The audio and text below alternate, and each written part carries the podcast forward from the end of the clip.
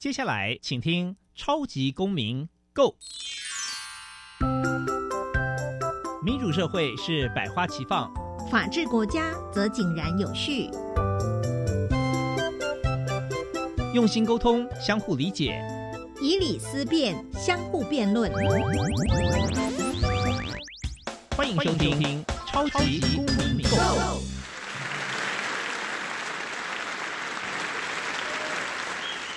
各位听众朋友们，大家好，欢迎再次收听《超级公民购》。本节目受教育部所委托，由国立教育广播电台以及财团法人民间公民与法治教育基金会联合直播。我是节目的主持人苏格格苏明祥。本基金会是以推广民主基础公民行动方案为中心，希望培育未来的公民具备法律价值以及思辨的能力。本会成员也持续受邀到校园对教师做相关宣讲，同时促进校园中的民主法治精神。除了每年固定举办全国公民行动方案竞赛，并且不定时的举办教师研习工作坊，希望与社会各界合作推广人权法治教育。接下来进入小小公民庭看厅，小小公民庭看厅。在这个单元，我们将会带给大家有趣而且实用的公民法治小知识哦。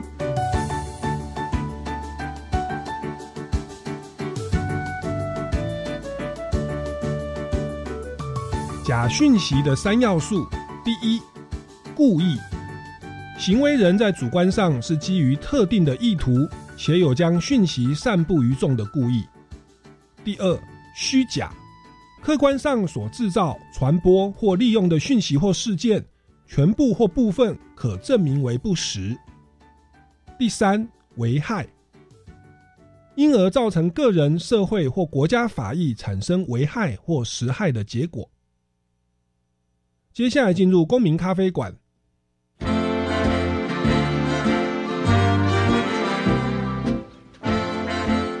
民咖啡馆，倒杯咖啡，跟我们一起在公民咖啡馆分享近期最具代表性的公民时事。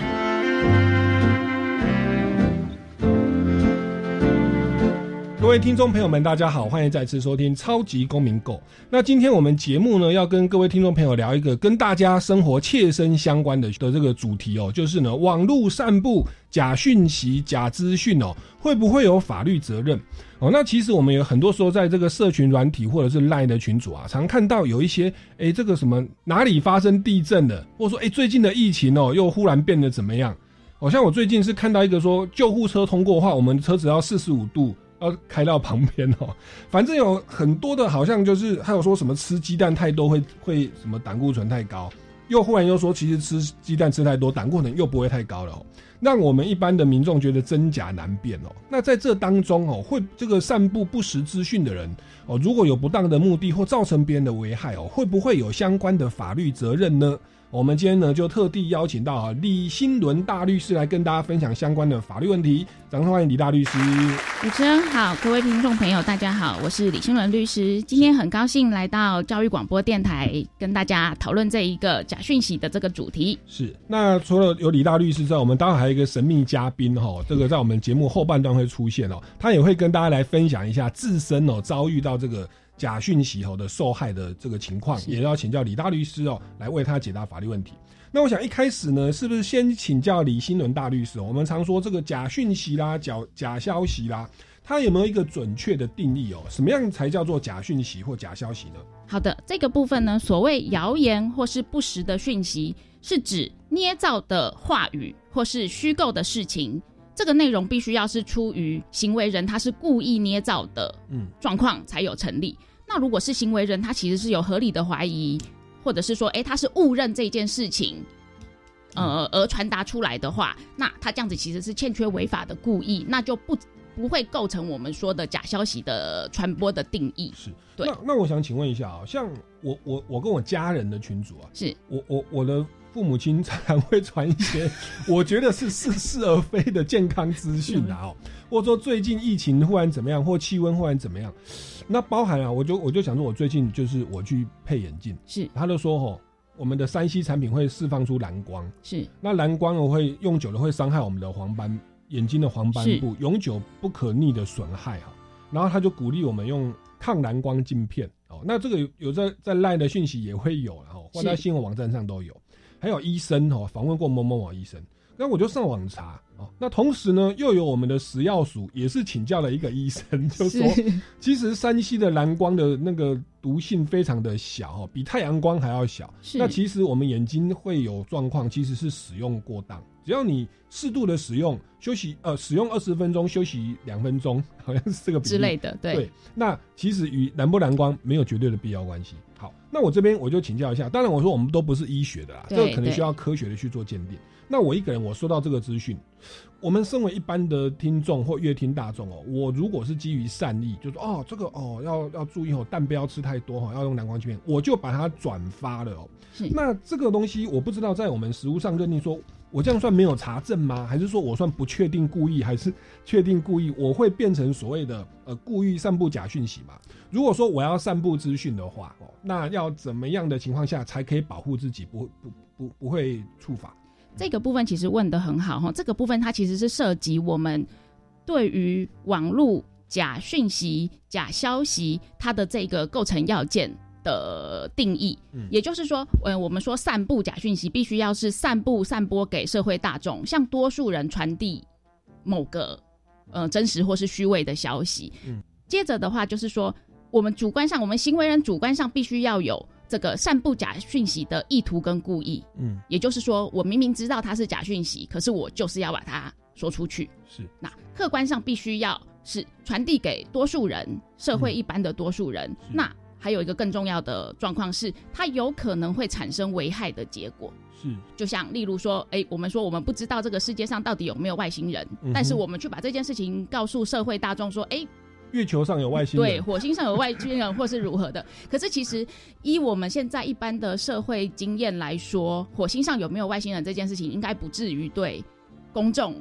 或是对社会，或是对经济产生明确的危害。对明确的危害或是损害，所以这部分的话，在我们这边的定义上面的话，就会认为它应该不算是，它虽然是假消息，可是它不需要以这一些不管是国家的刑法、行政法或是民法来加以处理，这样子。OK OK，对。好，那所以这样听起来，第一个要也要造成客观的危害啦对是讲一些五四三或外太空怎么牛郎织女怎么样怎么样，是是是，鬼神怪力乱神怎么样，只要没有具体的危害到大家，基本上是呃不会有什么法律责任。是的，那再来就是行为人主观上，这样听起来是要有明确的故意，对。哦明知又故意的哦。对。那如果是善意，说，哎，我提醒你哦，对可或者说最近有什么疫苗要来了哦，次世代或三世代疫苗，其实是无用还没有的，那这样去讲啊，其实没有造成危害，其实也是 OK 对的，是的是的哦是基于善意哦。对，好，那其实这个是所谓的假讯息的定义哦。那假讯息其实会衍生出非常多的相关法律问题哦。是那这个就牵涉到我们的今天这位神秘来宾哦。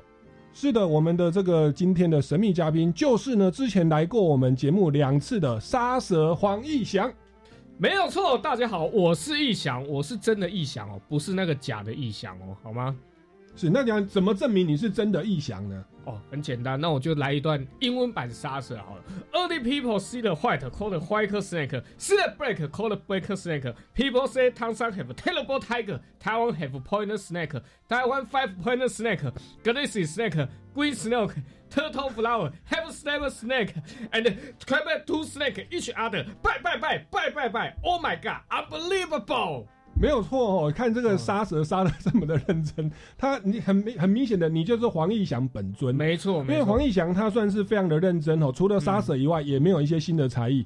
对对对，但是哎。他在、他在杀蛇上面精益求精哦，有国语版杀蛇、台语版杀蛇，刚刚是英文版杀蛇，嗯。甚至接接下来还会进化到客家语版的杀蛇，乃至原住民族原还在原原住学好吧？民版的的杀蛇。啊。好，那我们义祥他真是多才多艺啊，各大综艺节目啦、哈戏剧、喜剧都有一些参与，但是也因为他本身知名度太高了哈，所以常常我们说人红是非多。嗯。有的时候你搜寻网络 Google 搜寻黄义祥，会发现有很多的负面新闻，啊不是有很多的新闻，但是他很有可能是所谓的假讯息哦。嗯这个部分我们是不是请易翔来现身说法一下？我们今天不要讲别人哦，你就自己讲一下你自己的私生活是哪里不检点，我以至于人家会去爆料说你有一些这个，但是可能是假新闻的，来嗯讲一下是切身之痛。首先，我要在这边澄清，没有私生活不检点，好不好？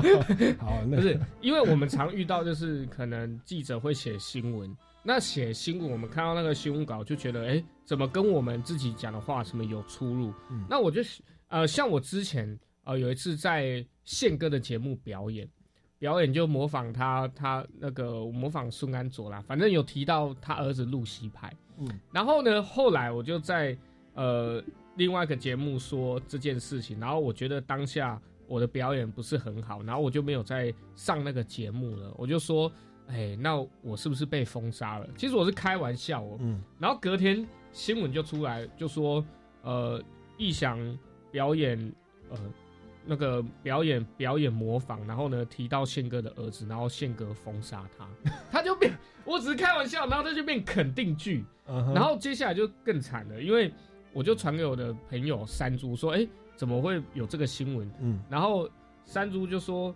啊，那那那他封杀你，你怎么办？我就开玩笑说，哎，什么他封杀我，是我封杀他，我不要上他节目了。嗯然后他就把那个截图哦嗯 PO 到了脸书上面，我们的对话。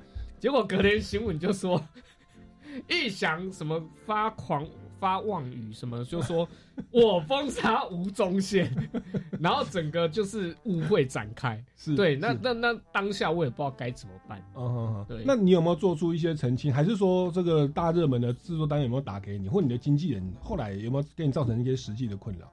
哦，困扰就是很多人就问我说：“哎、你是真的被封杀或什么吗嗯，？”对，那呃，当下我是有在脸书说这只是开玩笑或什么，然后我是蛮紧张的，因为我我怕真的是就是没有的事情。对，然后我就私下传讯息给宪哥，哎呦，是。嘿，我跟他说，宪哥，不好意思，这个什么可能有误会或什么的，嗯有这个新闻。然后宪哥也很大方说，啊，这个没事啦，什么有呃有消息就是好消息，是，对对，不管好的坏的，你你有曝光嘛，这样子。是，这是宪哥的观念，他自己也是长期在圈内啊，所以也大概知道我们媒体基本上会把这个事实变成综艺节目的一个效果。哦，他也他，我相信他也是这个亲身经历过很多，他应该也可以理也理解这种状况。对对是是，好，那这个是易翔所谓的这个假讯息的亲身经历，那其实还有很多啦哈、嗯那那我们这边来请教一下李新伦大律师哦。那像这个媒体把易翔的一句玩笑话，或者不是这个意思，把它夸张加重，下个主标题说他封杀吴宗宪哦。这个部分，呃，如果在更严重的，我觉得可以包含说吃东西有没有付钱哦，或者是这个这个哈有没有怎么样怎么样，嗯太多了啦。嗯好，那这样子的话，呃，请教一下这个法律上的责任是如何？那我当然知道说，我们台湾是很重视言论自由跟新闻自由的。那好像也有相关的大法官解释。那这一把线到底要如何去切？哈，那我们在实务上又是怎么样的做法呢？请教一下李新仁大律师。是我们国家的刑法的三百零九条是规定说，公然侮辱人者，处拘役或九千元以下罚金。那三百一十条的部分则是规定，意图散布于众而指摘或传述足以毁损他人名誉之事者，为诽谤罪，嗯处一年以下有期徒刑、拘役或一万五千元以下的罚金。嗯那如果是以散布文字、图画犯前项之罪者，处两年以下有期徒刑、拘役或三万元以下的罚金。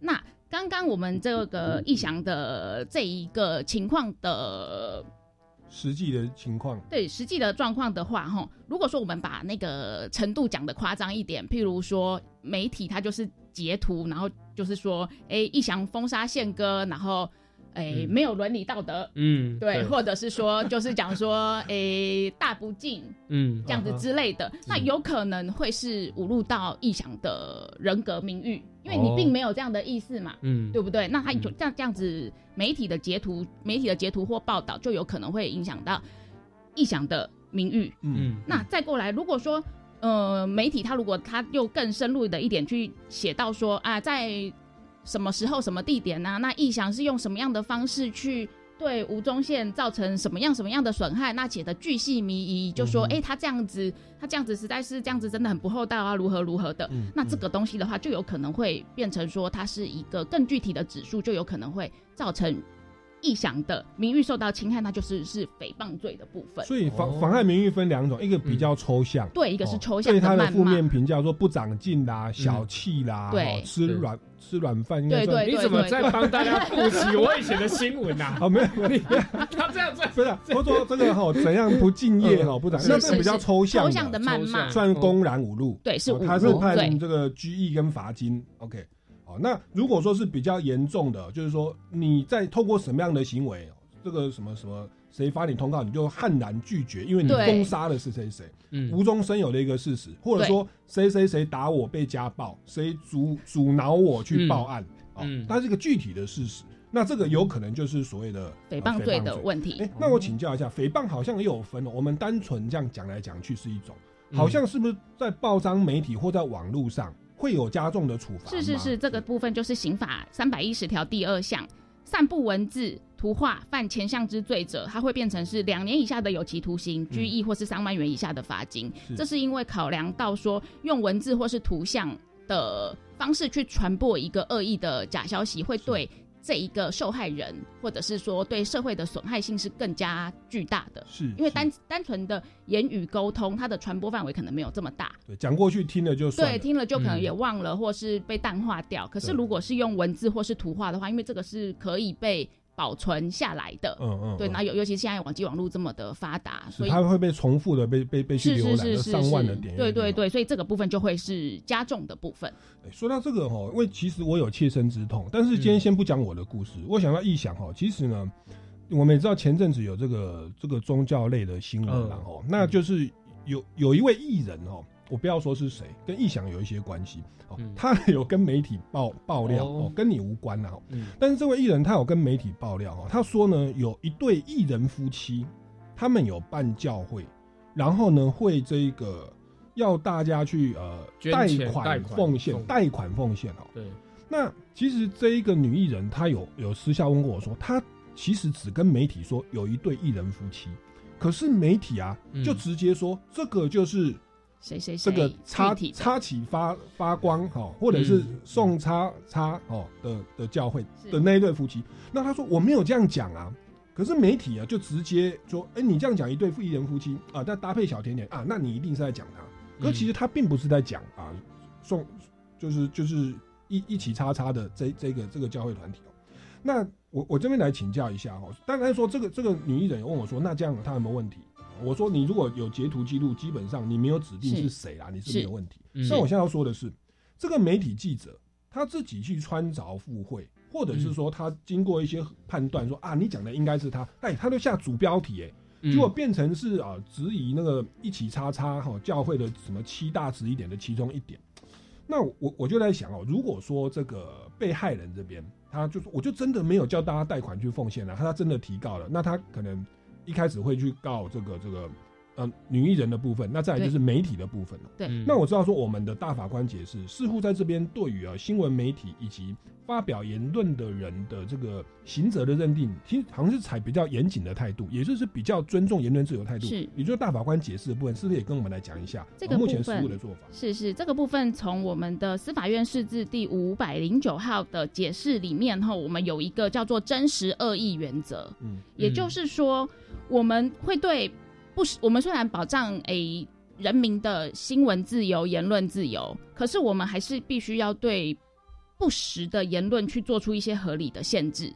是例如，为了兼顾对个人名誉、隐私或是公共利益的保护，我们是有刑法三百一十条的诽谤罪的规定嘛？对，嗯就是有用诽谤罪来来就是避免禁止人民去侵害他人的名誉。对，那这个第三条啊，它这个第三条它其实有限定了刑罚权的范围。他说，如果我们可以自己能够证明说我们公我们发布这样子的消息是经过尽力查证，嗯而嗯相信该言论是真的的话，嗯那就不应该用刑法的诽谤罪来处罚我们。呀，对，也就是这个，就是这个是美国法律上面的真实恶意原则的一个展现。对，OK，所以今天如果说是呃这个被害人这边被妨害名誉人去他去告媒体记者，因为有某一个艺人出来爆料，他讲说某一对艺人夫妻在办教会，然后呢强烈鼓励大家以贷款奉献。他说啊，就真的他就这样讲嘛。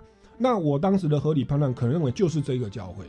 那这样的话，他如果去证明他主观上是相信自己报道是真的，就不叫做诽谤罪了。是，不过您刚刚举的那个例子，我会觉得就是以客观上的状况来讲，可能会稍微有点牵强。嗯例如说，他听到某个女呃那个新闻记者听到某个女艺人爆料以后，嗯，他可以立刻联想到是谁谁谁对，可是他可能还要再从别的地方去查证，对，例如去去哎去查一下他那个，譬如说他那个教会登记啊，哎是不是真的是谁谁谁啊这样子？那或者是说，哎还有没有跟他们更更亲近、更熟稔的朋友，也有一起来讲说，哎好像有听过什么样的事，好像有看过什么样的捐款收据，如何如何的，他可能还要再、嗯再有一些别的情境跟证据来强化他的他的报道内容。对对对是是对。对。所以还是要努力的去进一些对对对，他必须要去合理的查证。进一个合理的查证。因为我觉得那个记者，你一旦报道，人家只是说某那个，那你写的时候，你直接已经针对说，哦，就是这个团体，对。对，对，那那我觉得他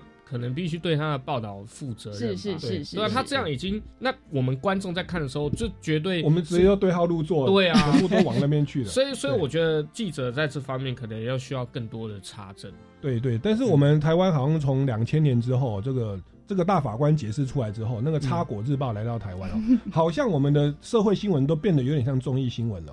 那哦我觉得我们圈内你看像宪哥，或者说这个叉叉发光的这个这嗯呃的这个被害人哦，他其实也是选择静默，对不对？对啊。他也没有说去去答辩，结果这个事情针对这一点，他是没有没有去做反驳的哦，哦，他嗯也就是默默的承受哦、对，那那我想也算是在我们圈内的，也算是前辈大哥，也是有这样的风范啦。哦，那我觉得大家不妨也学着媒体试读，就是其实我们的这个媒体，你看、啊、它要构成刑责哈，他只要问过三个人哦，就是三人成虎啊，哦是是是真身杀人啊，哦是的，是的，三个人这样讲，他都可以报了哈。那被害人说真的没有这件事啊，哎、这个乱报的人还不会有刑事责任哦。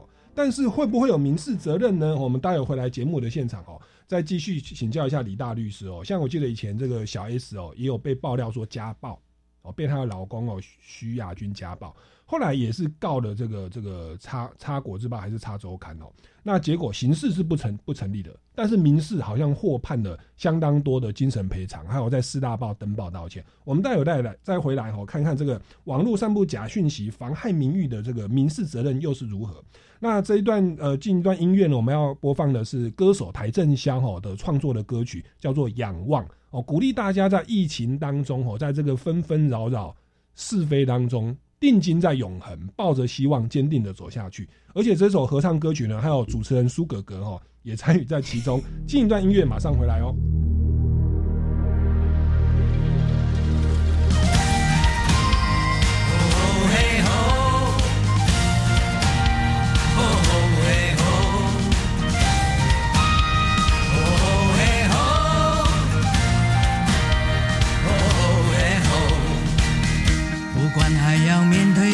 少的困难，不管还要迎向多少的风浪，我想让你了解，你从来不孤单。不管还有多少恐惧在扩散，不管还有多少不安在弥漫，我祈求你永远不会失去盼望。原来我们是如此脆弱，相容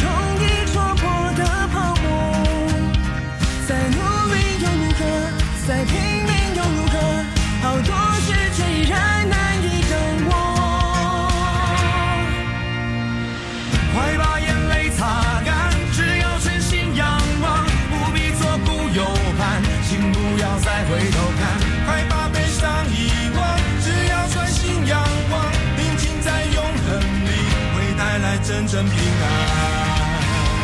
哦嘿吼，哦嘿吼，哦嘿吼，哦嘿吼。有你同在，我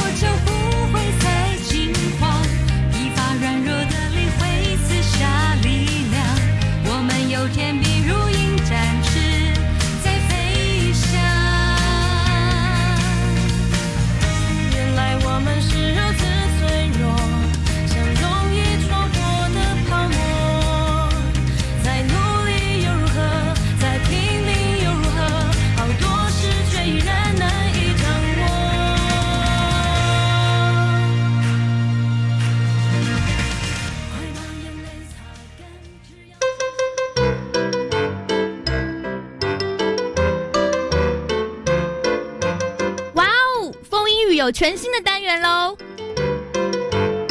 从一月三十号九点五十五到十点将播出全新的单元，要记得准时收听，由丽娜老师和旧老师主持的风英语 Fun English。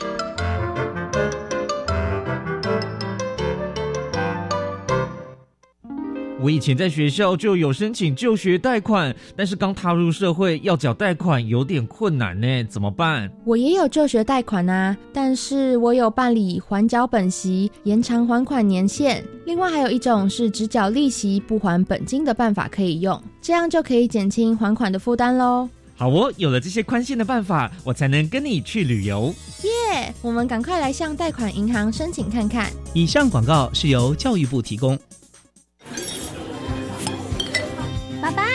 是什么东西？我也可以尝尝吗？啊，未成年不能喝酒，会对健康产生影响，而且越早接触越危险。这喝一口的代价对我太伤了。没错，如果你看了我们喝，也会想跟着喝的话，我们也不喝。孕妇不能接触烟品和喝酒哦，在怀孕期间喝酒，对宝宝和孕妇也都会有不良的影响。跟酒说不，与健康打招呼。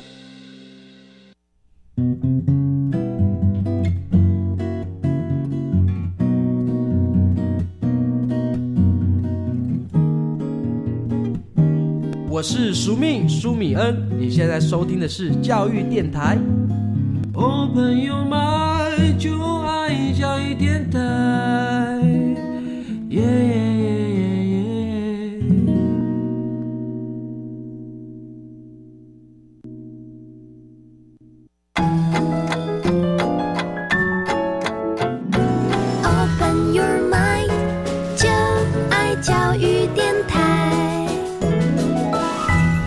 各位听众朋友们，大家好，欢迎回来《超级公民狗》。我们今天节目非常荣幸哦，来邀请到李新伦大律师哦，以及呢本身深受假讯息困扰的封神无双哦 黄义祥哦，他其实也参与《机智校园生活》啦，还有综艺大热门各大综艺节目都看得到他的身影哦。那当然也包含在网络上哦，我们也常看到很多的新闻哦，是与他有关的哦。当然很多都是正面，但是有很多是所谓的这个。被这个言论过度的言论自由哦，去转传、转传再转传哦，再加以综艺效果，而造成一般民众对他的一个误解。那刚刚我们这个李新伦大律师有提到，我们目前的呃司法的实务大法官的解释跟刑法的规定是认为说，新闻媒体或者说乱讲别人坏话的人，他如果有经过合理的查证，问过一个、两个、三个人，那然后他主观上相信自己讲的是真的，然后再去做报道。他基本上是不会构成刑法上的诽谤罪哦，不会被判什么两年以下有期徒刑哦。但是我我知道说之前像那个有一个呃八卦媒体哦，就爆料这个小 S 被她的老公哦家暴，嗯，结果他们两个人就去提告。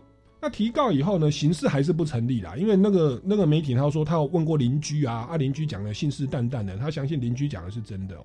那法官说，那请邻居出来作证。那个媒体他说哦，我们基于新闻自由，不透露新闻来源哦。所以就是有一个人讲了一段话，也不知道那个人是谁。嗯，但是基于无罪推定原则，刑法上几乎不成立。啊。但是那个小 S 跟徐亚军其实有告那个媒媒体哦，后来有判赔哦，哦，那金额蛮高的，是我们我我看观察到是国内最高价，就是妨害名誉哈，一个人精神赔偿两百万，两个人拿了四百万，而且其实蛮好赚哦，啊不是，就是说蛮蛮高规格，因为毕竟小 S 他是全国知名人物哦，嗯，那再来再加上说就是又在四大报的头版登报道歉。哦，那就是呃四大报《自由时报》《联合报》《中国时报》跟这个《苹果日报》哦，那这我是目前看到最高规格的回复名誉跟精神赔偿的的的这个金额。这边来请教一下，我们这个请教一下李新伦大律师哦，在我们的这个妨害名誉的部分，在民事上的认定，哎，为什么刑事是无罪，而民事是判决这个小 S 这边胜诉了？是的，这个部分哈，这个一般民众常常都会有这样的问题，就是说，哎，为什么？这一个刑事的法官说没有问题，可是民事却另外却成立了一个损害赔偿的这个判决。那这是因为哈，我们刑事必须要去遵守一个无罪推定的原原则，因为刑事部分的判决它其实是会对人民的自由、对人民的财产造成一个限制跟剥夺，所以必须要更严谨、更审慎的去对待。所以审查上面确实是刑事的审查会。比民事的审查更为严格，对。那我们关于这个侵害名誉的损害赔偿的话，我们是规定在民法一百八十四条第一项，因故意或过失不法侵害他人之权利者，负损害赔偿责任。那什么叫做他人的权利呢？这个他人的权利规定在一百九十五条的第一项。这个东西它包括了他人的身体健康、名誉、自由、信用、隐私、贞操，或是其他人格法益。也就是说，如果我今天在不管我是在网络上，或者是说我用用用一些文字的方式，我去对我我去侵害他人的他人的这一个名誉。对，去做出一些不实的报道或是消息的传述，那我有可能就会对这一个被害人是需要去负担损害赔偿责任的。嗯哼，所以不管说是家暴别人或被家暴，其实都是造成呃名誉的伤害了。对，那怎么样去决定判赔的金额？像小 S 可能是可以赔偿两百万，如果是异想可能是两万，那 然后是我可能是不赔，因为没有人会关注。对，好像好像我们存在感比较低耶，名誉就比较低，是这样吗？然后包含说那个登报道歉等等啊，他的回复名誉还有没有其他的方法哦？然后在这个金额认定是这个怎么认定啊？我要说用点阅率吗？还是说我的知名度还出道多久？是这个部分，它其实就是涉及这个司法实务上面对于慰抚金的。具体认定，那其实法条上都没有慰抚金的这一个规定，那他其实就是透透过我们先前的判决判例，他去说就是要去衡量被害人和加害人双方的社经地位、他的身份、他的收入、他的学士经历，那通常我们就是会认定成说越高的，如果他的他的他的身份地位或他的学士经历越高的话，就有可能会需要赔偿。更多的金额，对对对对对，然后也包含说回复名誉的方式，是是是是，就看他当时那个假新闻出来造成多大的渲染，对，要大以对应的方式是是是是是是是，所以那个媒体后来真的有赔哦，呃，你说小小 S 小 S 那个法院判决是这样判的，对，就是说啊，他们有登报道歉，有有登报道歉，然后当时各家媒体的那个，所以就是哇，有这个新闻算蛮大的。那其实小弟苏哥哥在大家也可以上网查，我也是会有。正面或者是假新闻的负负面假新闻，对不对？那时候你在补习班嘛？呃，对，在在某一间大学啊，淡水某一间大学，二零一二年的时候，大家也可以查一下，也是这个《插果日报》啦，嗯，对，也算是我们四大报。那他也是报了我什么东西？那其实报了以后，哎，真的，一堆记者就来问我。那时候参加完超级偶像当红哦，嗯，那真的所有的 SNG 都来了。我想说，我有那么红吗？哦，想说很开心哦。结果我我在当时我有做澄清哦，后来发现哦，十家媒体有差不多八家都把我澄清的部分剪掉，然后只留 那个大部分的那个就是后置哦，他就是把我的有利的澄清都拿掉，然后就是去 copy 那个爆料媒体的内容作为主要论述。那我我觉得。其实那时候蛮呕的哦，我我觉得啦哦，我们台湾的媒体好像有一点说，要不然你就去提告啊哦，你你你如果真的提告，我们就相信你讲的是真的；如果没有的话，譬如说我选择静默的话，他就把你一直写死。你本来以为说一天新闻就变成一周新闻，一个月都 都是你，他就逼你出来澄清哦。你想要静默都没办法静默。那我当时我还澄清说哦，其实是这样这样，这都是误会哦。但是我们我们我也不希望说这个提起刑事诉讼，我们希望尊重言论自由。结果他们就直接很很大方、很不客气的就不帮我澄清了。结果害哎，结果造成了，我觉得在演艺圈还好，大家觉得好玩。我那时候通告量反而提高了，我也反而不有是非消息，但是影响到我的教育工作，因为教育工作比较保守。他说：“哎，那你这样，你等于是默认了嘛？我们怎么再请你当老师了？”所以后来呢，我还是就提起了这个呃刑事诉讼跟民事诉讼。那结果呢？哦，找不到爆料的人，因为就是去找那个《插国日报》，《插国日报》就是说，哦，我们基于新闻新闻伦理，哦，我们不能讲爆料人是谁，好，那结果检察官就说，哦，那就确实他有去查证，然后我们也没有去查那个人是谁，但是呢，确实哦，这个这个被害人哦，苏哥哥哈，他是没有呃《插果日报》所讲的那一些事情的，啊，说我什么公审扣考学生的。哦，搜寻苏哥哥公审扣考就有哦，那个那个新闻还在啊。但是呢，呃，那个地检署就说，我们经过调查了，系主任跟呃现场的所有学生都知道那个报道是错误的。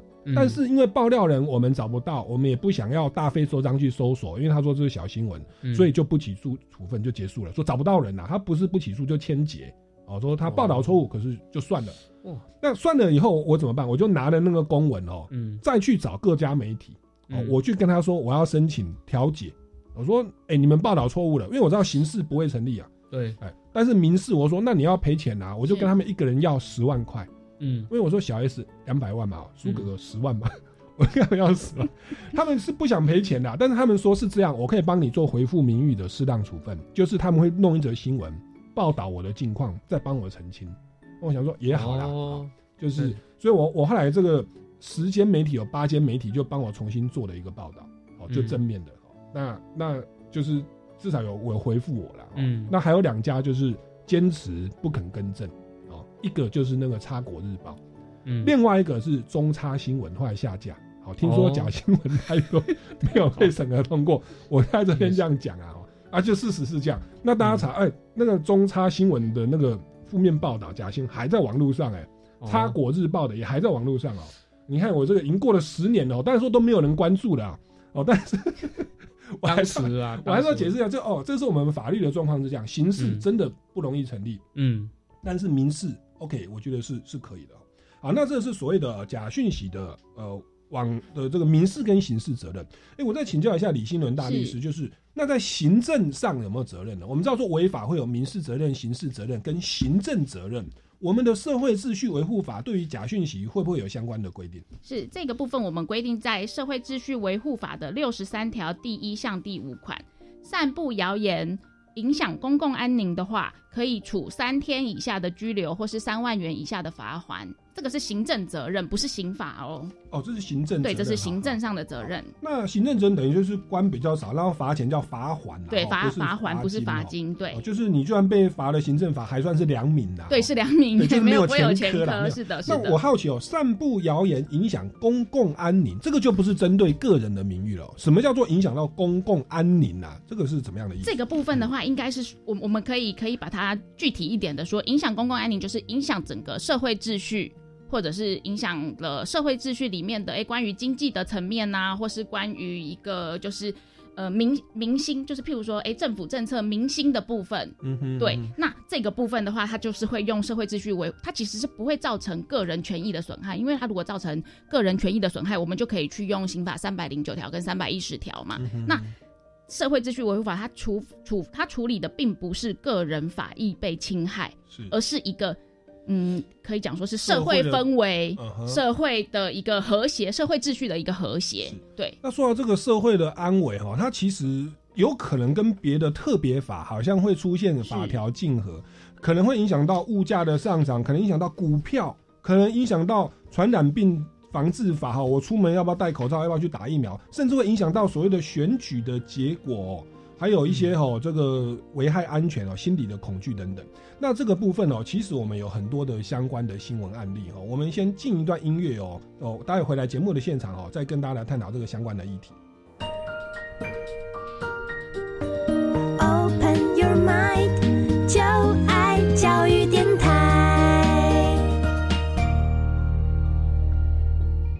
各位听众朋友们，大家好，欢迎回来《超级公民购》。那今天节目呢，要跟大家来聊的是网络散布假讯息的法律责任哦。那这个其实有各方面啊，我们刚前半段的节目主要是在聊这个妨害名誉的部分哦。那接着就有开始聊到说，所谓的如果是呃散布谣言影响公共安宁哦，也就是社会秩序维护法六十三条这个规定的话，是处三日以下拘留跟三万元以下罚款。但是什么叫做影响公共安宁呢？好像不是针对个人哦，那它是造成整个社会的恐慌。这个部分，我们的杀蛇黄义祥哦，嗯是不是也有相关的经历哦？你要为我们来先来一段所谓客家的杀蛇嘛？我跟你讲，真厉害了哦，好突然哦！黑老板，你看到怕黑唔怕啥？看到唔黑唔本啥？有你讲痛散存到付，台湾出到啥？台湾唔脱啥？旁国的啥？抢住时反身标，怕不啥借啥？根本你照亮跳啥来熊熬，熬水算时，熬熬熬，杀杀杀！所以，我们义祥真的是这个本土哈、多元族群以及国际都有在接轨 OK 啦把杀蛇从台湾文化 走向国际化。是是是，本身也深受假讯息所害，是不是还有相关的案例跟大家分享？像呃，你们记不记得哦？之前就是疫情刚开始爆发的时候，然后大家就很恐慌，然后就是开始有什么抢口罩啊，然后囤物资啊，那时候就很多讯息就在疯传说，哦，呃，这个疫情然后会怎样，然后现在已经短缺了。所以我记得我那时候去全联买东西哦，哦，真的是架上的东西哦，罐头类的什么都空，然后什么就是那种民生用品啊，全部都短缺。嗯，嘿，那时候已经我记得是可能政府有出来讲说，哦，不用不用，我们都有那个原料，都一切什么都正常，大家不要恐慌。可是就是因为有那个讯息出来，我们每一个民众都很害怕，然后就是就真的是硬去抢那些东西。那个时候好像还说是什么口罩跟卫生纸的原料很接近，所以呢，因为要大量制造口罩，所以会导致卫生纸短缺。真的，我们那时候去卖场了，那卫生纸是 都都买不到。对，所以这边好像会牵涉到是不是跟这个所谓的传染病防治法哦，以及像公平交易法哦，妨害农工商税、哄抬物价这边会不会有关联？来请教一下李新伦大律师。是我们这个部分的话，我们本来就是有一个传染病防治法的六十三条，它是规定说，散播有关传染病流行疫情之谣言或不实讯息，足生损害于公众或他人者，科三百万新台币三百万元以下罚金。那后来就是因为 COVID nineteen 的缘故嘛，那我们后来又制定了一个。严重特殊传染性肺炎防治及纾困振兴特别条例，嗯这个特别条例的第十四条就有在额外的规定说，散播有关严重特殊传染性肺炎流行疫情之消息或不实讯息，足生损害于公众或他人者，处三年以下有期徒刑、拘役或科或并科三百月万元以下的罚金。也就是说，呃，这个肺炎条例其实是这个传染病防治法的特别法啦，就是他会它它做了一个更加重的一个处罚，这样。本来是只有罚金，那现在还会被判到有期徒刑，是的，判三是的，年以下是的，是的。所以，所以如果乱散布说最近有新的变种病毒啦，或者说政府现在下了禁令吼，在室内要戴两层口罩啦，类类似这样，那这个就是是三年以下的对，这个就会有这个这个这个肺炎条例的这一个适用。所以，所以像当那个时候，他就爆料，他就是假讯息说，哦，因为要生产口罩，导致卫生纸会没有的话，那这个也会变成是有有相关的。是的，是的，是的，它它这个部分的话会就是会构成这个肺炎条例第十四条。那那不呃不知道主持人和义祥这边有没有记得，当初我们在口罩还没有征国家由国家征用的时候，其实是其实是有一段大家其实是很恐慌的，然后就变成说有一些药商药局他们就可能是囤着不卖。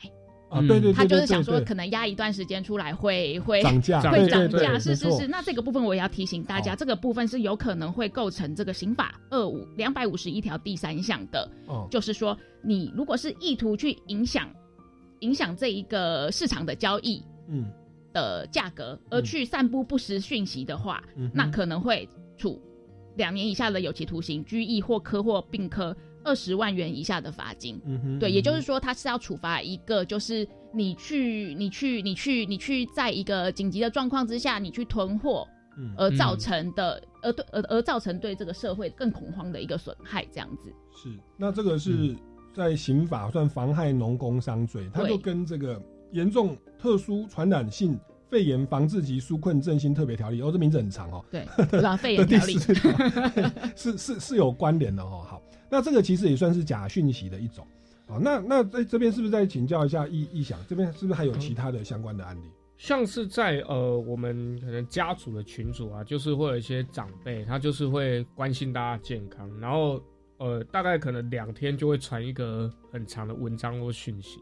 对，那种譬如说我我随便点开看，他就说什么啊，国际新闻疫情又在美国开始严重了，所以专家要要大家了解两件事情，然后他就讲什么什么那个什么 Omicron 病毒啊，什么得了还会再得，然后什么没有共存，然后就是呃。就叫叫大家什么做好防护或什么的。那一般我们看到这个呢，其实我都会存疑说这个到底是真的还假的，对，然后就不知道说该不该信，对。但是我觉得这些长辈什么，他们就是一定是相信的，对对。可是针对这个，我就不知道说那那他的这个来源或什么，然后他散播这样子，他可能没有查证，他会不会是不好的？是是对，这个部分当然是涉涉及科学的验证啦，就是说，嗯哎、您刚刚说 omicron 会不会怎么样啊？还是说什么有没有什么样病变种的病毒？当然这个是科学的认证，不论这个科学的认证的结果是什么。嗯但是如果说长辈他是基于一个就是善意善意，对，那他可嗯能私讯你。他是私讯你，或者是说他是在一个家族群组，像我们我们家里群组可能就十几个人而已。嗯那其实他在这个里面去去去传播这样子的，不管他是真消息还是假消息，其实他这个不会构成法律上所谓的多数人的概念。OK，哦。对，那可能像如果说是义祥，他是这样子，呃，我我们这样说说，身为公众人物，那如果您再把这些假消息转传到你自己的脸书，嗯或是你自己的 IG，、或是你可能有 Line at 官方账号如何如何的散播出去的对象，就会变成是一个多数人，嗯。不管是特定多数人或是不特定多数人，那这个部分就有可能会构成这个法律上的这一个、哦。这个问题，对。所以在那个算是家族的私人群组，我我们一般成语说三人为重，可是，在我们法律上所谓的公共安宁，那个公共的概念对，没有那么宽泛，对是对对，是更对。严谨的啦，是哦是是是是一定要在不特定多数或公众的情况下，才会叫做这个散布谣谣言，影响到公共安宁。那我想我，就是可能是群主，就是我的朋友，那我可能这个讯息分享分享，分享了二三十个，这样子算是这样有可能，这样子哦这样有就有可能。因为他这个